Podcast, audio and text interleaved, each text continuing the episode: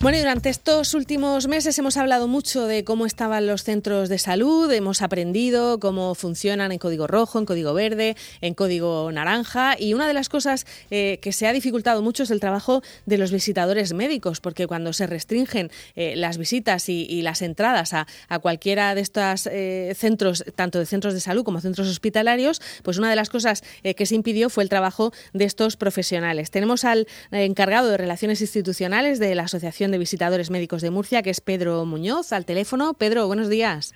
Hola, muy buenos días, Marta. Bueno, eh, lleváis sin trabajar entonces desde que en marzo se decidió eh, poner en marcha todo esto del estado de alarma y del confinamiento. Sí, prácticamente llevamos 10 meses. ¿eh?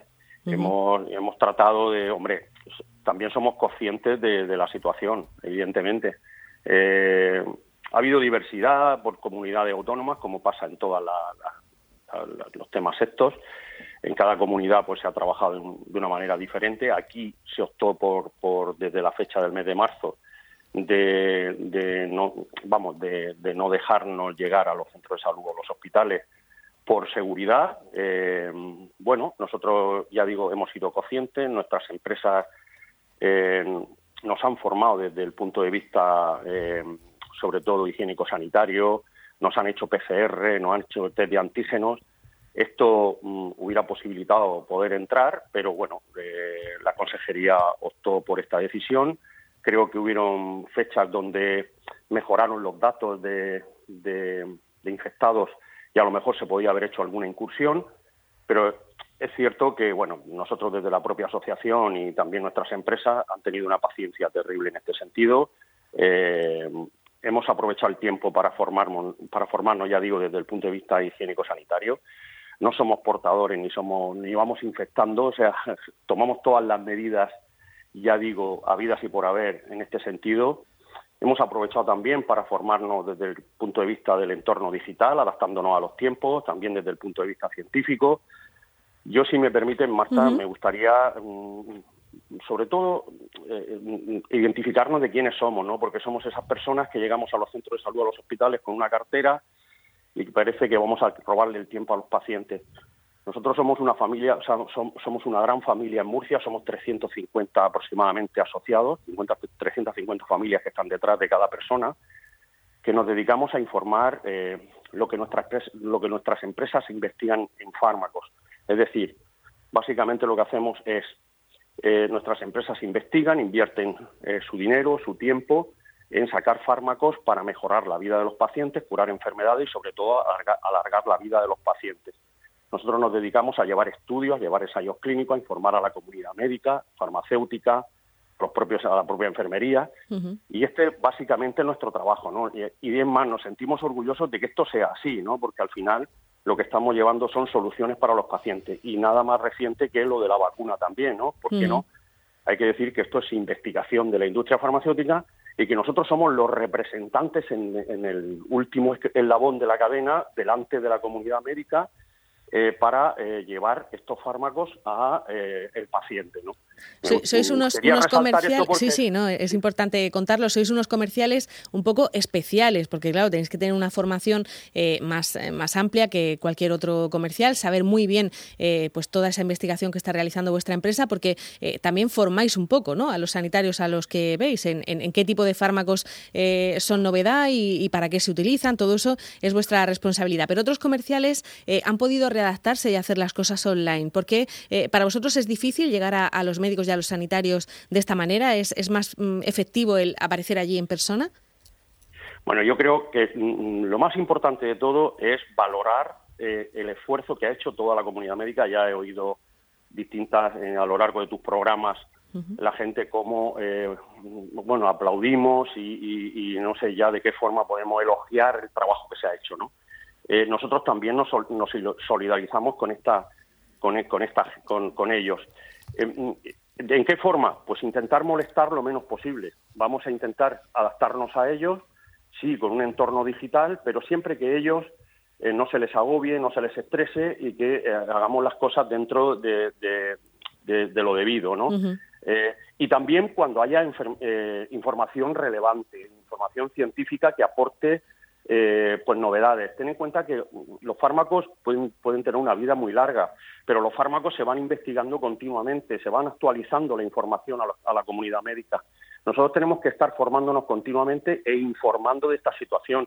Entonces, claro, eh, bueno, ese, ese es nuestro trabajo, esa es nuestra labor y lo que hemos tratado ha sido de meternos en un entorno digital, pues desde vía WhatsApp y dentro de un código ético, evidentemente, vía Zoom, vía Team, vía cualquier eh, herramienta eh, en este sentido del entorno digital, pues hemos intentado contactar con los profesionales médicos, con los profesionales farmacéuticos, los profesionales de enfermería, para seguir informando de esta situación. Hay que pensar que también han salido muchos estudios relacionados con el propio COVID, ¿no? Eh, de otras patologías que los pacientes pues tenían interacción con el COVID.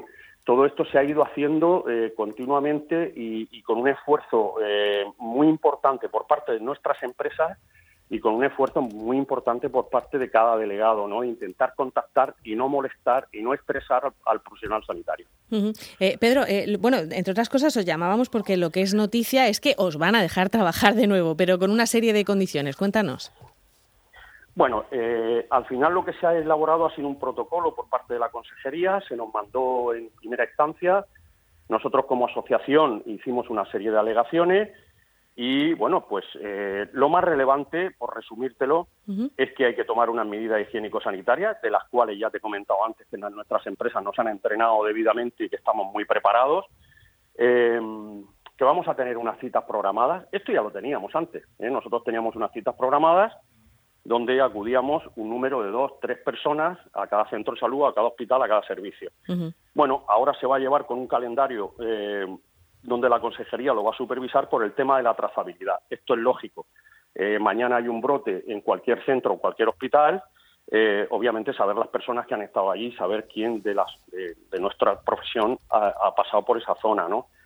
Eh, otro tema relevante, pues no interaccionar con los pacientes. Antes a lo mejor se nos podía ver en la puerta de una consulta, de un hospital o de un centro de salud, y em, estábamos un poco cerca de los pacientes. Bueno, pues se, han buscado lugares adecuados por parte de cada centro de salud y cada, cada servicio de hospital para que estemos en zonas donde no interaccionemos con ellos. Eh, va a haber un número de visitas al año. Bueno, esto ya lo estaba, esto ya estaba antes. Quizás lo han reducido, sí, lo han reducido para que em, con esta con esta mm, idea de que no no no molestemos demasiado al profesional médico, no no sobrecarguemos eh, y sino, sino que vayamos con verdaderamente con información relevante, ¿no? Y luego, bueno, pues eh, lo más importante de todo es el acceso a los centros, que como tú has significado antes en colores, para que la gente lo sepa, bueno, aunque es revisable, pero tenemos, eh, no podríamos entrar a un centro que estuviera categorizado con color rojo o color naranja, y sí podríamos entrar a un centro que estuviera categorizado como amarillo o verde. ¿Vale? O sea, que a partir de, del. Bueno, dicen del 1 de enero, pero imagino que del 4, que, es, que es lunes, ¿no? A partir del 4 de enero tendréis que eh, haber hecho primero una, eh, una agendización de las próximas dos semanas y, claro, a expensas de que alguno de esos centros de salud donde en principio os podían dejar entrar, eh, de pronto os digan, pues ya no se puede porque están en código rojo, ¿no? Claro, esto, esto la propia consejería lo revisa cada tres o cuatro días y lo publica en su página web. Nosotros estamos en contacto permanente con ellos nos actualizarán en qué centro se puede ir y qué centro no se puede ir. Hay que pensar que esto es algo que se está moviendo continuamente. Desgraciadamente, eh, ahora parece que está volviendo a subir la incidencia de, infectados. Mm. Eh, bueno, mm, también desde aquí, desde nuestra asociación, eh, ya no solo por la parte que nos interesa, sino verdaderamente porque creemos que es lo mejor que en esta fiesta llevemos mucho cuidado, que nos cuidemos mucho, que mm, adoptemos las medidas de precaución, como son la mascarilla, las distancias, las aglomeraciones, etcétera, porque es, es imprescindible de que esto, para que baje la, tasa de infectados, eh, esto se haga así. ¿eh? En este sentido, mm, queremos solidarizarnos con esta, con esta, con este mensaje. Claro. Eh, Pedro, una curiosidad. Eh, se está comentando estos días, pues que, claro, que como estamos todos tan eh, higienizados y tan protegidos, pues hay otras enfermedades que casi han desaparecido, ¿no? Que este año prácticamente no hay casos de gripe, que casi no hay catarros, que no hay piojos entre los niños. No sé si eso os afecta también a vosotros en vuestro, en vuestro trabajo, porque muchos de los medicamentos que, que vendéis son, son para ese tipo de síntomas que este año pues está habiendo bastante menos, ¿no? Bueno, nosotros de esto nos alegramos enormemente. El que haya mucho menos enfermos, eh, al final es la finalidad, perdón, eh, va la redundancia, que, que, tiene la industria, ¿no? O que tiene la comunidad médica. Nosotros estamos con ellos hombro con hombro, con lo cual esto es motivo de alegría. Hombre, claro, si toman medidas higiénico-sanitarias, pues obviamente eh, las enfermedades de contagio pues no se producen tanto en niños como en adultos, ¿no? Y esto es lógico que al final pues redunde en, un menor consumo farmacéutico. Pero ya digo que esto nos alegra, lejos de, de, entristecernos, ¿no? y, modifica un poco vuestro trabajo, ¿no? A lo mejor vosotros tenéis que centraros ahora en, en otro tipo de, cosas.